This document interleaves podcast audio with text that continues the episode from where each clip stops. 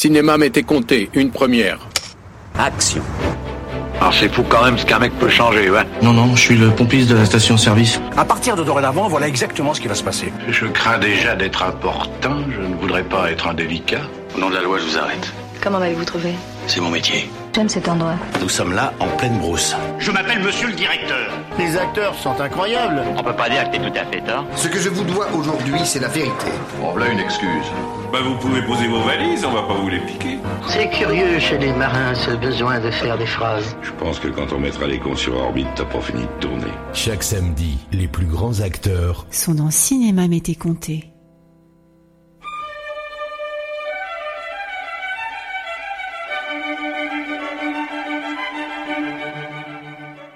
Bonjour à toutes et à tous. C'est avec un très grand plaisir, vous vous en doutez, que nous vous retrouvons en ce samedi après-midi afin d'ouvrir la deuxième saison de l'émission Cinéma Mété Comté. Et pour cette première édition de rentrée, où vous entendrez bien évidemment Christophe Colpart qui a préparé l'émission, Cédric Poulvorde qui a apporté un soutien actif, ainsi que moi-même Christophe Dordain, et de vous rappeler que nous sommes ensemble jusqu'à 15 heures. Nous avons fait le choix justement d'un acteur, en l'occurrence Sylvester Stallone.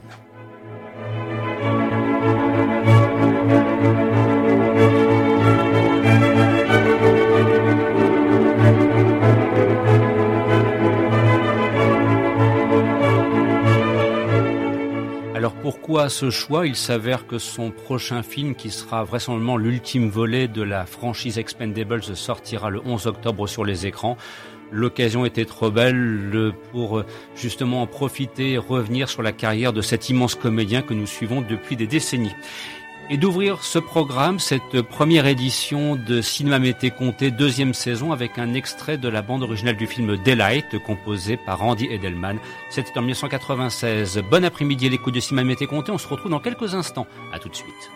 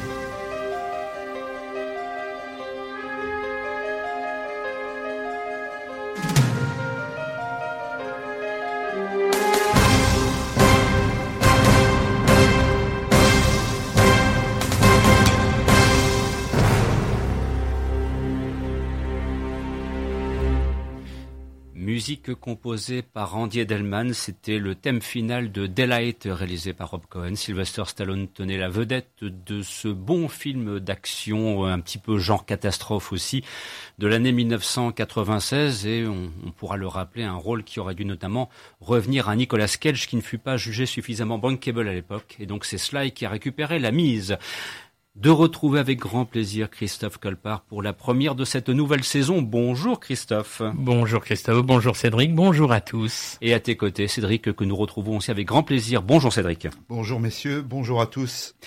Alors, chers amis, euh, voilà, nous sommes repartis pour de nouvelles aventures cinématographiques et nous ouvrons en fanfare avec cette émission consacrée à Sylvester Stallone. Une fois de plus, le plaisir est au rendez-vous. Il suffit de voir les visages souriants autour de la table.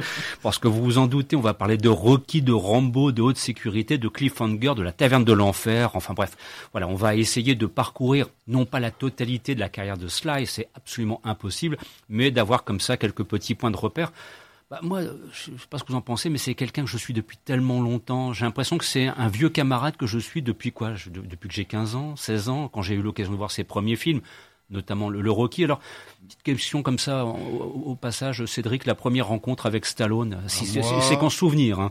Ouais, exactement, souvenir, c'est Rocky 4 en salle. Diable. Une ambiance que je n'ai jamais revue mmh. depuis. Ouais. À la fin du film, tout le monde debout en train d'applaudir et surtout soutenir euh, Stallone. C'était c'est magnifique. Oui, ça, fait écho à ce que moi-même euh, j'avais connu. Je vous, je vous relatais, ça euh, hors antenne. C'était à l'époque euh, tout jeune, la première avant-première que j'avais organisée pour la radio pour laquelle je travaillais à l'époque, c'était Rocky 3. Euh, salut GC, euh, c'était la salle principale, la une, voilà, avec tous les copains du lycée, on était venus voir euh, Slide dans Rocky 3, et à la fin du film, on était dans le film, quoi, je veux dire, on était avec lui sur le ring, on était debout, on tapait dessus avec, euh, euh, sur, comment dirais-je, sur Monsieur, sur Mister T, sur Barracuda, voilà. voilà. C'est la force vraiment, véritablement de Stallone de, voilà de prendre ses, télé, ses spectateurs au ventre et aux tripes. Mmh. C'est vraiment viscéral. Mmh. C'est quelque chose aussi que j'avais ressenti quand j'avais revu vu en salle Rocky Balboa en 2006 où voilà, il y a comme ça des, des, émotions. Enfin, il y a des moments où on aurait pu aussi d'ailleurs peut-être ressortir la séquence où il parle à son fils. Et là, c'est une autre émotion. Il n'est plus question cette fois d'affronter un adversaire, mais d'affronter la vie. Et ce qu'il dit à ce moment-là, c'est ça résonne et ouais. ça, ça laisse des traces. Et toi, Christophe, la première rencontre avec Sly? Euh, je pense que c'est en VHS, je pense que c'est la taverne de l'enfer et au cinéma, je pense que c'est je pense que c'est comme Cédric, ça doit être Rocky 4. Mmh. Oui, bah c'est contemporain par une question de génération entre Exactement, guillemets. Voilà, c'est les, les, les, années 80. Alors pour ouvrir ce, ce, premier thème dans le cadre de, de l'émission et vous savez qu'elle a sa structure, elle a sa logique il était normal de débuter, Christophe, par les incontournables. Là, Bien sûr. C est, c est, on ne peut pas faire autrement. Non. On rentre dans le temple, dans le Saint des Saints, avec deux franchises qui ont connu des fortunes diverses. Euh, parfois, il y a eu un petit peu du moins bon, mais il y a surtout eu de, de l'excellent. C'est la franchise Rocky qui a été lancée en 76 et puis celle de Rambo qui fut lancée en 1982. Alors Exactement. tout d'abord, euh, puisque c'est le premier thème qu'on va entendre, la musique de Bill Conti pour Rocky, on, on, disait incontournable, on ne pouvait pas faire autrement. Comme on ne pourra pas faire autrement avec Jerry Goldsmith pour, pour Rambo, voilà. voilà. Euh, alors Rocky, un, un petit mot avec le recul du temps, parce que moi c'est un film, c'est pas pourquoi dès qu'il passe, Allez savoir pourquoi je le regarde. Ah bah c'est euh, oui c'est comme comme l'a dit Cédric, je pense que la franchise Rocky elle prend aux tripes. Euh, c'est presque valable pour tous les Rocky. Bah, mm. Surtout que connaissant le passif, surtout pour le, le premier Rocky, mm. c'était une période où Sly bah, véritablement bouffé de la vache enragée. Mmh. Ah, il galérait. Hein. C'était c'était une misère pas possible. Quelques figurations, je crois, dans dans le parrain grâce à Joe Spinell. Mais la cheville au corps, il avait son scénar et c'était lui qui devait être Rocky. Mmh. Et c'était vraiment très très difficile. Oui, il y a, y a une avant avant Rocky, il y a une grosse période de figuration, comme tu l'as dit. Euh, Bananas chez Woody Allen ou ou un film qui est très peu connu qui s'appelle euh, Les mains dans les poches avec euh, Perry King de Riptide et puis Henry Winkler de d'Happy Days. Oui, oui, oui. Hein, The Lord of Flatbush, qui est ressorti, je crois, ou qui va ressortir en DVD et Blu-ray. Il y a aussi quelques apparitions à la télévision via des séries, puisque tu citais Les Jours Heureux, Henry Winkler et puis Riptide avec Perry King. Euh, c'est la série Kojak. Et au hasard d'un épisode de Kojak, on, on trouve un, un, Sylvester Stallone dans le mm -hmm. rôle d'un d'un flic qui connaît un parcours pour le moins difficile. Voilà, il est impliqué dans un dans un tir euh, qui n'est pas si accidentel que ça, si vous voyez ce que je veux dire. Donc c'est un bon épisode de la série Kojak et puis un, bon Stallone. Et c'est vrai que quand on le découvre à ce moment-là, on se dit tiens, il y a quelque chose, mais c'est encore euh, voilà, c'est 73, 74, euh, voilà, il y a quelque chose qui se prépare quand on le quand on connaît sa carrière et qu'on a le recul en se disant tiens, il a commencé comme ça, il a bouffé de la vache enragée, il n'est pas le seul. Hein. Et, avec Rocky là, ça a été le, jackpot incroyable. Ah bah oui, et puis euh, puis bon, c'est euh, il y a eu ça a été beaucoup inspiré par euh, un personnage qui s'appelle Chuck, Wepner et puis aussi Mohamed Ali. Mhm. Et justement, Chuck Wepner, on en reparlera tout à l'heure quand on parlera d'autres sécurité. Oui, oui, tout à fait. Il y a, il y a aussi le fait que Chuck Wepner a été aussi euh, très impliqué dans le dans la Taverne de l'Enfer, qui est la première réalisation de Stallone. On en reparlera aussi tout à l'heure pendant l'émission. Puis c'est vrai que la série, la série des Rocky, je pense peut-être, hormis le 5. C'est ça, c'est le 5 qui, est le plus faible.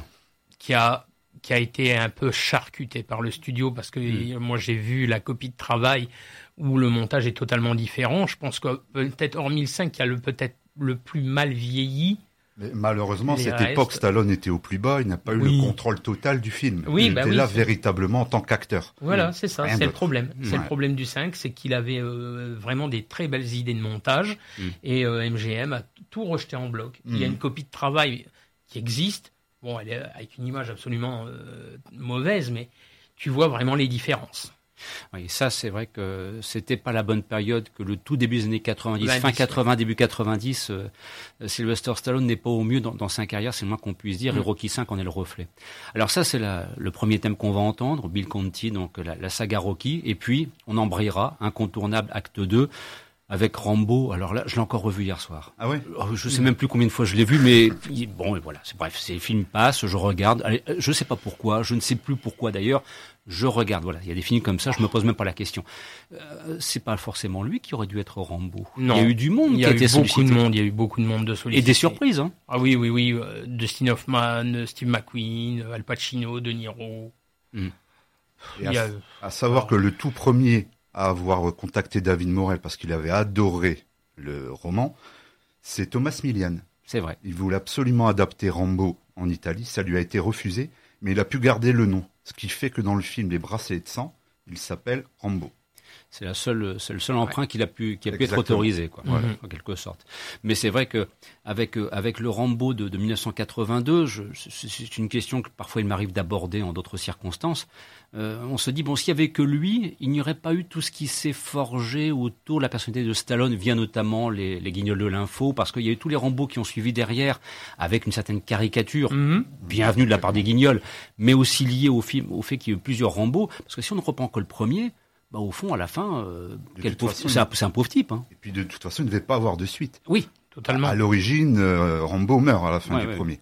Ben c'est, me semble-t-il, dans une édition DVD qu'on a la deuxième version euh, que j'ai l'occasion de voir une fois. C'est ça, c'est le colonel Trotman qui, qui le tue. Voilà, qui lui met, qui l'achève après ce, ce, parcours. Parce que par contre, quand on voit le premier, ah bah le premier, il a, il a un avantage pour moi, c'est qu'il a, il est réalisé par Ted Kotcheff et t'as toute la violence de Kotcheff qui était un, mm. un réalisateur mais exceptionnel, mm. qui a fait de grandes choses. Euh, moi, il y a un film que j'aime beaucoup chez Kotcheff, c'est Retour vers l'enfer avec Gene Hackman. Mm. C'est un mec, euh, c'est un mec, euh, comme tu dis, viscéral.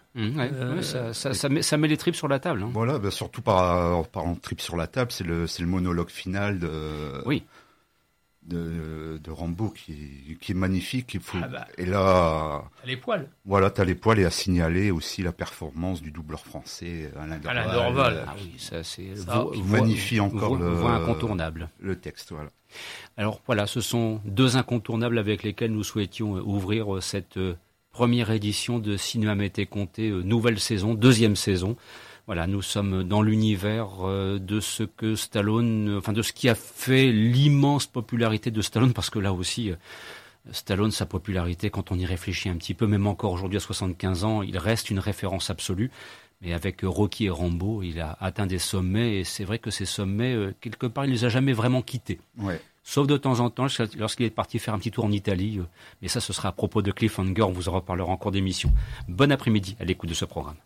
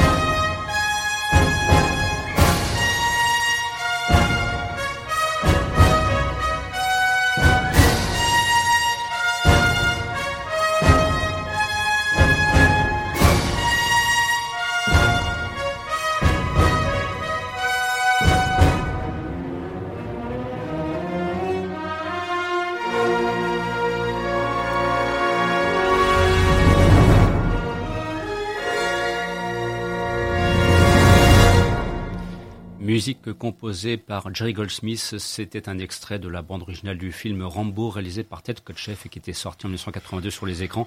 Et comme toujours, l'art magnifique de l'utilisation de la trompette dans les partitions musicales composées par le grand Goldsmith, ça reste pour moi toujours une source d'émerveillement pour mes oreilles. Ah sur ce deuxième acte, quittons les incontournables parce que dans la carrière de Stallone, Christophe, euh, d'un côté de la ligne ou de l'autre, un côté flic, un côté tolard.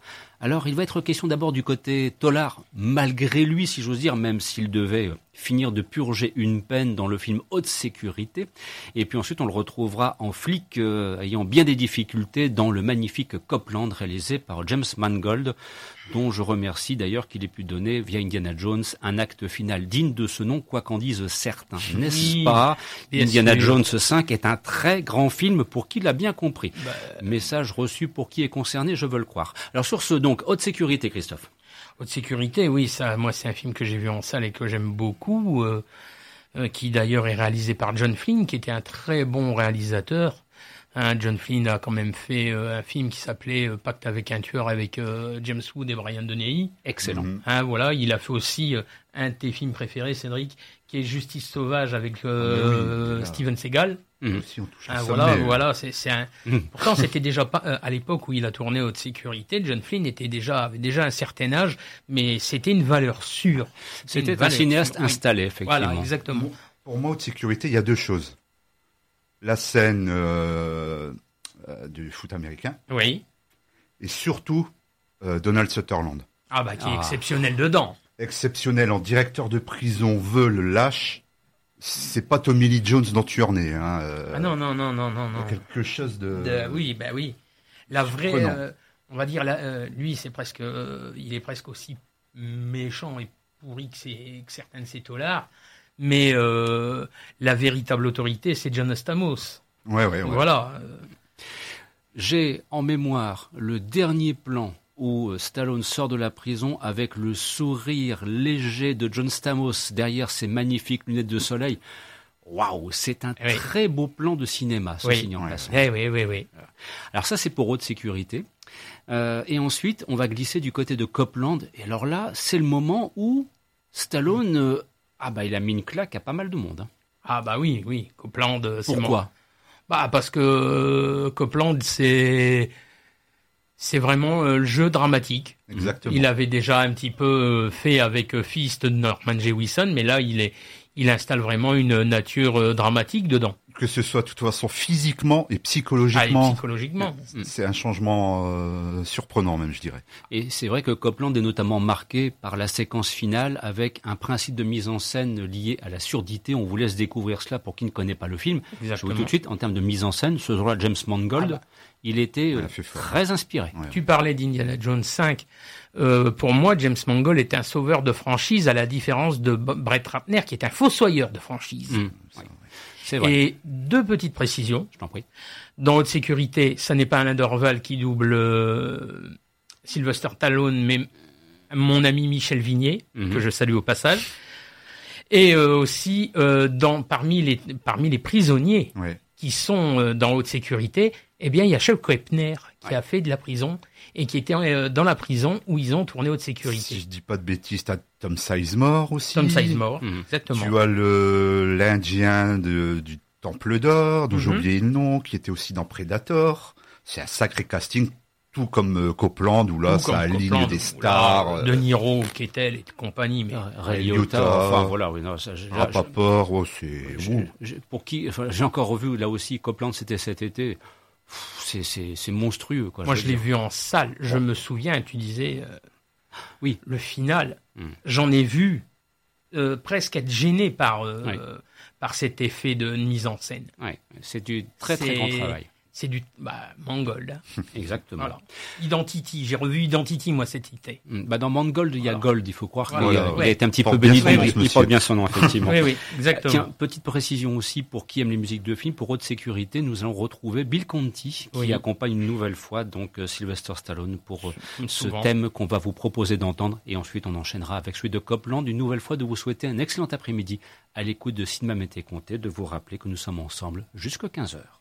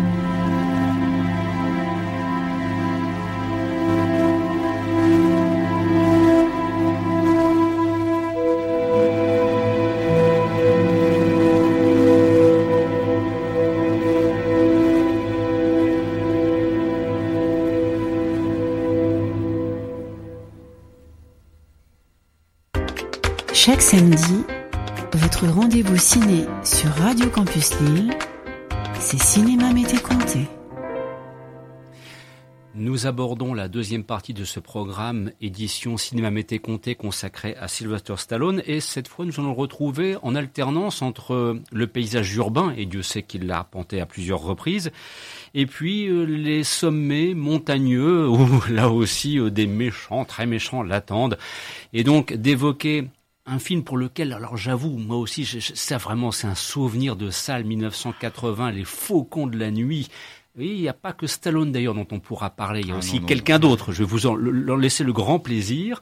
Et puis ensuite, on glissera vers une réalisation de Rémi Harlin en 93, Cliffhanger, qui permettait d'ailleurs à un Stallone de retrouver, sans vilain jeu de mots, les sommets et les faveurs du grand public après une petite phase, dirons-nous, de mini traversée du désert. Mais alors tout d'abord, Christophe, Cédric, les faucons de la nuit.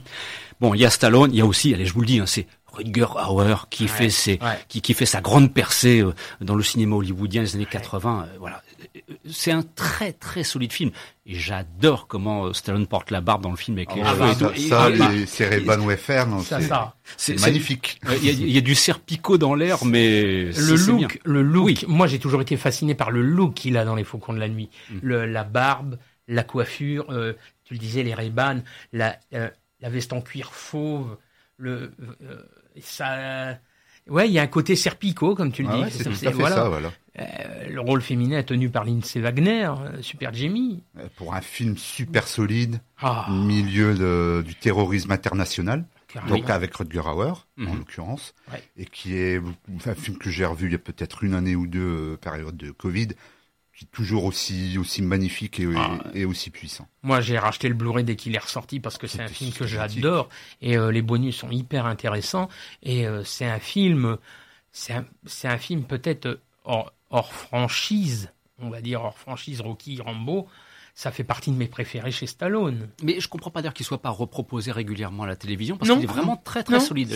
il, a disparu du paysage télévisuel. Je ne comprends pas pourquoi. Film oublié. Voilà, oui, oui, oui, oui. exactement Alors que c'est réalisé par Bruce Malmouf, qui lui aussi a travaillé pour Steven Seagal avec Échec est mort. Mhm. Et qui est un honnête, euh, lui aussi comme John Flynn, un honnête réalisateur. D'ailleurs, dans, le film Les Faucons de la Nuit, moi je trouve que même, c'est pas simplement qu'un polar, je veux dire, l'arrière-plan euh, terrorisme international, implication politique, euh, voilà, sans faire un cours de géopolitique, faut pas non plus exagérer. Enfin, je veux dire, on sent que le scénario a été écrit euh, avec beaucoup de renseignements, ce qui donne à l'ensemble, comme toujours, une véracité. Je veux dire, quand on voit le film, entre guillemets, on y croit.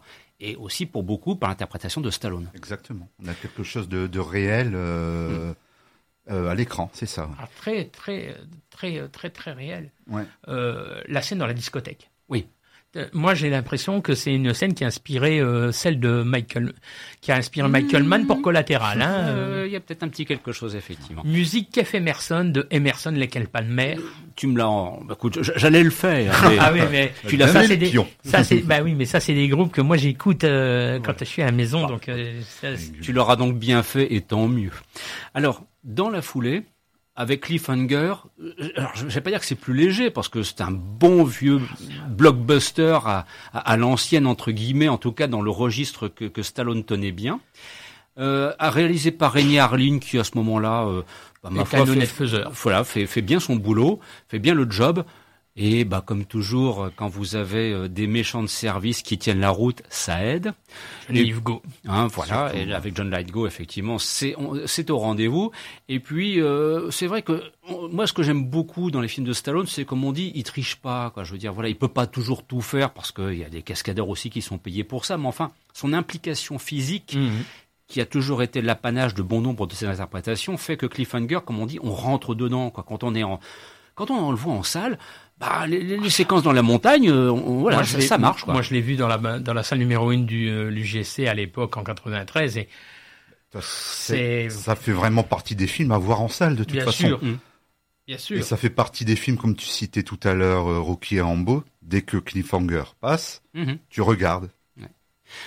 C'est du bon boulot. Voilà. C'est du bon travail. C'est moi, c'est ce que j'apprécie quand même avec Stallone, qui n'a pas fait que des grands films. Il y a quand même toujours une part de films qu'on pourra mettre sur le côté. Euh, je vais citer Driven par exemple. Oh, il y a pire, il y a pire. J'ai cru Christophe allait, allait défaillir parce que je sais qu'il aime, bien, il a un plaisir coupable avec Driven.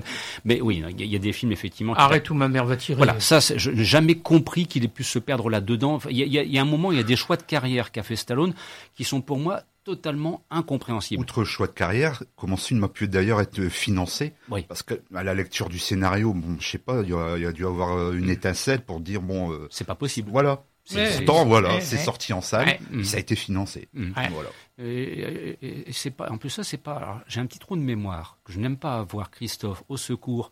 C'est pas un grand cinéaste en plus. Roger Spottiswoode, et oui, oh réalisateur de Air America. Oh la vache, c'est pas possible. Pas lui, pas Spottiswoode. Bah Revoyez un film qu'il a fait avec Sidney Poitier et Tom Béranger, vous comprendrez que le bonhomme ah est capable de randonner avec un tueur. Randonner avec un tueur, c'est quand même autre chose que ah arrête ah ou ma mère va tirer. enfin voilà. Donc c'est ça. Avec Cliffhanger, soyez assurés, si vous ne le connaissez pas, le film maintenant à 30 ans, c'est vraiment du très solide. Vous passerez une bonne soirée cinéma. Et d'ailleurs, si vous regardez, si vous cherchez sur YouTube après la bande-annonce de Cliffhanger, vous verrez qu'il y a des, il y a des plans qui sont dans la bande-annonce qui ne sont pas dans le film. Le fameux saut de la, sur le pont. C'est ça. Comme toujours, la magie du coupage entre guillemets, enfin voilà, la production cinématographique dans toute sa splendeur. Sur ce, place à Cliffhanger et puis ensuite, euh, pardon, place tout d'abord euh, au Faucon de la nuit et ensuite nous entendrons le thème principal de Cliffhanger. Oui.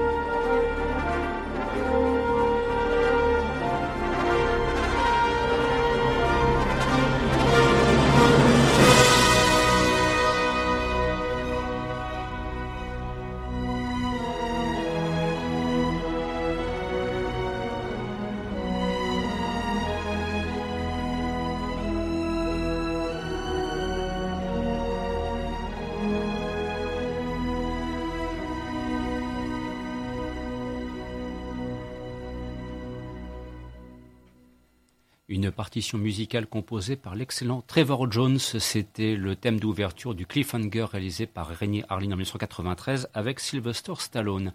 Nous arrivons dans le dernier quart d'heure de cette émission. À partir de 15h, vous retrouverez le Skylab, précise cela pour qui a envie de profiter des programmes de ce week-end sur Radio Campus Lille.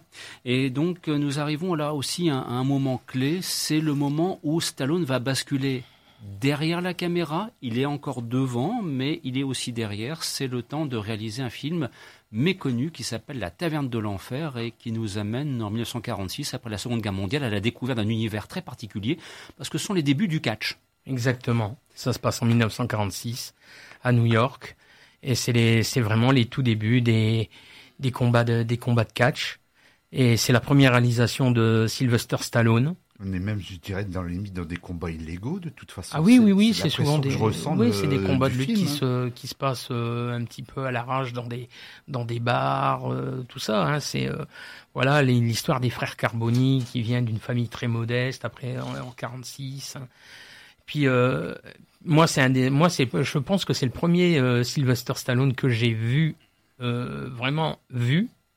Et je l'ai vu en VHS, je l'ai pas vu en salle. Et euh, c'est un film, euh, moi, pour qui j'ai beaucoup d'intérêt, parce que moi, j'ai une grande passion pour le catch.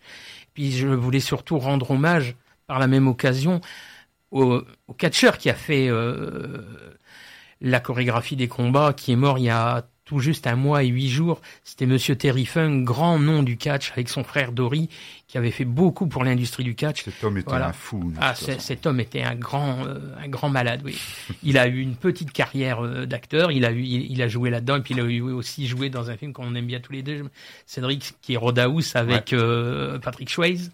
Voilà, c'était, mais c'était, oui, oui, cet homme, cet homme dans le milieu du catch était un un, pur, un pur Texan, mais barge. Et il est même dans Over the Top. Exactement.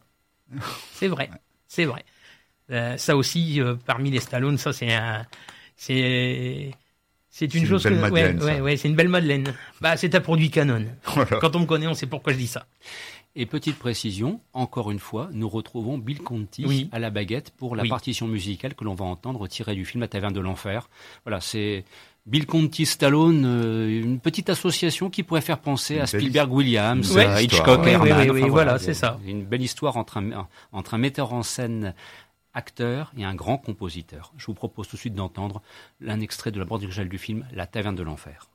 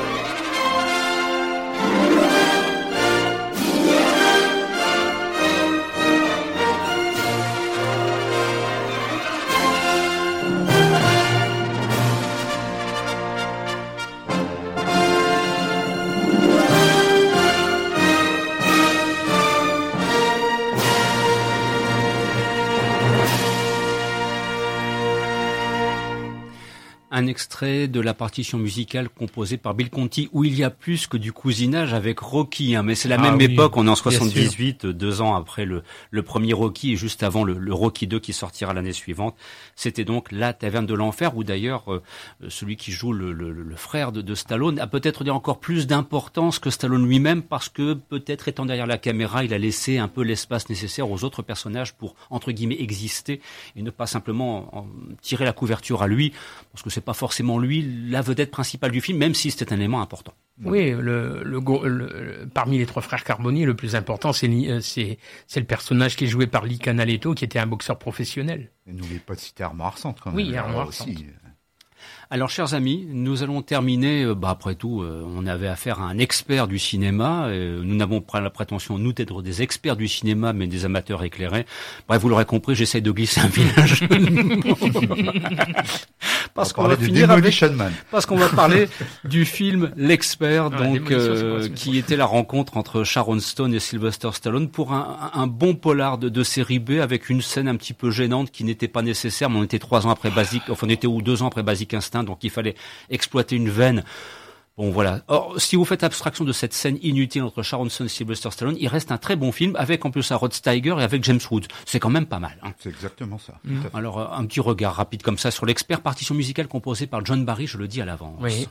Euh, réalisé par Louis Lossa, qui par la suite sera le réalisateur d'Anaconda. Mm-hmm. C'est vrai, c'est vrai. Voilà. Hein, encore un oublié. Ouais, oui, oui, oui, un, euh, un mec qu'on oublie un petit peu, qui a mm. pas fait des grandes choses, mais qui a fait de bonnes choses. N'oublions pas Eric Roberts. Oui, Eric Roberts. Très bien, très bien. Est très bien dedans, qui est un acteur que j'aime beaucoup ah, aussi, ça. Mm. Sacré film aussi. Ouais, ouais, ouais, ouais. Très belle filmographie et puis euh, une ambiance euh, qui est très. Euh, bah, même la photographie, elle est, elle est, elle est équivalente dans l'endroit où ça se passe, ça se passe, je pense, en Floride. En Floride, Donc c'est très. Il y a un petit côté Miami Vice, je trouve. Dans il y a un peu de moiteur. Hein. Voilà, c'est humide. Voilà, voilà. Mais moi j'aime bien, je trouve que c'est c'est c'est pas ce qu'il y a de plus malhonnête dans la carrière de Stallone. aussi même les nuits sont ont l'air d'être extrêmement chaudes. Exactement. Ça, ça, transparaît vraiment à l'écran. Puis, puis c'est un bon revenge movie euh, bien mené. Voilà. Donc abstraction faite de quelques scènes inutiles, vous pouvez en profiter très largement et la partition musicale composée par John Barry, c'est du très très haut niveau. Ah, c'est du haut niveau. C'est du John Barry de toute façon. Ouais.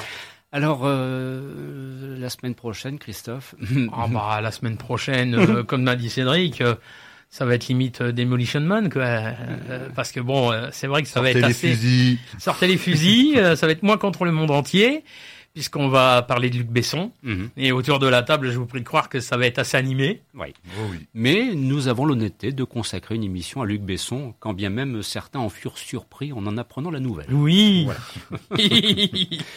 Sur ce, on écoute donc la partition musicale du film L'Expert. On vous remercie de nous avoir écoutés pour cette première édition de cette deuxième saison de Cinéma Mété Comté. Vous étiez avec Christophe Dordain, Christophe Colpart et Cédric Poulvord. Et je vous rappelle qu'à partir de 15h, vous retrouverez donc l'émission Le Skylive. Retour la semaine prochaine avec Luc Besson, cette fois mis à l'honneur.